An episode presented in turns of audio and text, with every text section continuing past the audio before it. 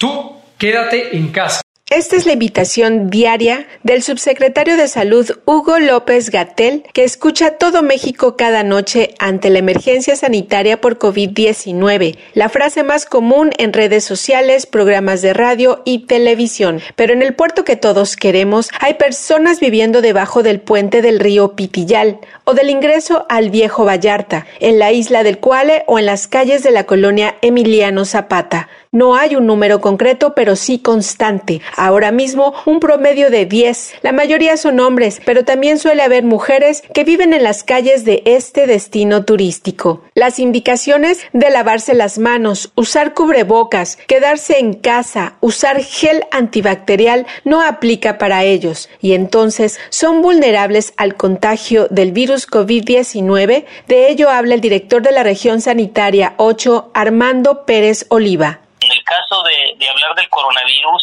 eh, que estas personas se lleguen a infectar, pues es como cualquier otra que anda en la vía pública. Claro, se pueden contaminar en algún momento, quizás como alguien escupe o estornuda o habla, caen las, los, los, este, la saliva con virus al suelo, y si está sentada en el suelo, agarra la tierra con la mano, se agarra la nariz o se pica la nariz, pues está ella directamente pues infectando. En esta época de pandemia, la autoridad municipal y estatal apoya a quienes se quedaron sin empleo, que no tienen dinero, a los pequeños empresarios que al cerrar sus negocios están en la ruina, pero también ofrecen despensas y qué decir de personas de buena voluntad o asociaciones civiles que han abierto comedores con alimentos gratuitos. Y a los indigentes, ¿quién les ayuda?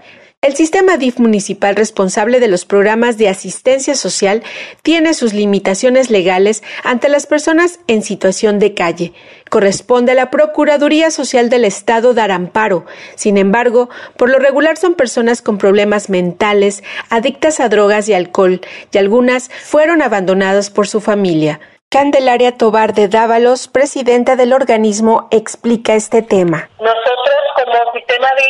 DIF lo, que necesitamos es apoyarlos y ellos se acercan a nosotros aquí a DIF, que, que, que regularmente a veces lo hacen, se les da como una defensa de algo que ellos se puedan comer. ¿no? La mayoría de, de, las personas que viven en, la calle, en situación de calle, tienen algún problema mental. Nosotros ayudamos, te digo, asistencialmente en lo que podemos, en lo que podemos, porque tampoco hay aquí una casa o un refugio donde se puedan meter a esa gente. Los espacios donde pernotan o donde permanecen muchas horas son vigilados constantemente por la policía municipal. Los nombran Escuadrón de la Muerte, los tienen vigilados e identificados y por ello saben que el número varía según la época del año. No siempre son los mismos, pero ante el aislamiento social, el comisario de Seguridad Pública, Misael López Muro, relata lo que observa diario en los recorridos se ha estado recomendando, pero regularmente estas personas no tienen a dónde ir. Tienen un lugar donde pernotar, ahí este, se les da recomendaciones y pues obviamente se les está dotando de cubrebocas, se les está diciendo cuáles son las medidas que tienen que seguir, pero regularmente no te entienden mucho. Pues. Y yo los he visto tranquilos, los he visto sentados, no estamos permitiendo que, que hagan bolitas así como las hacían antes, antes se les da recomendaciones. Regularmente ellos se nutren de, de lo que les daban los restauranteros. Ahorita, pues en este caso, está un poco expuesto el tema. Estas personas se mueven durante el día y la noche, buscan qué comer o alguna moneda que sirve a sus fines. Servicios Públicos aprovecha para rociar con agua y cloro algunas de las zonas. Diego Franco, titular de la dependencia, comparte la indicación que hay con respecto a las personas en situación de calle. Hemos estado tratando de moldear el tema, de limpiarles, de recogerles, generan basura y son acumuladores en algunos casos. Hemos tratado de mantener el tema lo más limpio posible en las áreas donde.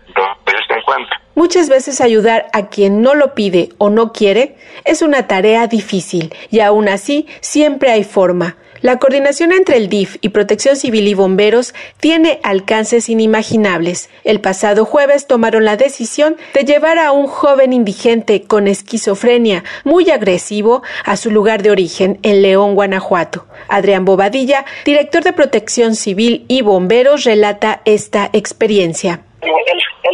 Chavo creo que hicieron un trabajo y se vino el chavo, el papá se vino siguiéndolo, se quedaron sin renta, se quedaron sin casa aquí en Vallarta, pidieron apoyo y fue cuando el DIF intervino y me dijo el DIF que onda, dije pues nada más consiguen el contacto de la familia y se lo aceptan, yo lo llevo con mucho gusto. Y sí, ahorita mi camioneta incluso viene de regreso, anoche lo llevaron anoche. Entonces cuando hay, cuando hay líneas de acción, líneas a seguir, dígame lo que hacemos lo posible por, por derivarlos a, a sus casas. Entonces, ¿de quién es la responsabilidad de velar por las personas indigentes con problemas de salud mental en esta etapa de la pandemia? ¿De la Procuraduría Social del Estado? ¿De las personas de noble corazón o de la familia que los abandonó y no se hace responsable de ellos? En Puerto Vallarta no existe un refugio para personas en condición de calle. Para señal informativa desde Puerto Vallarta, Noemí Zamora Reynoso.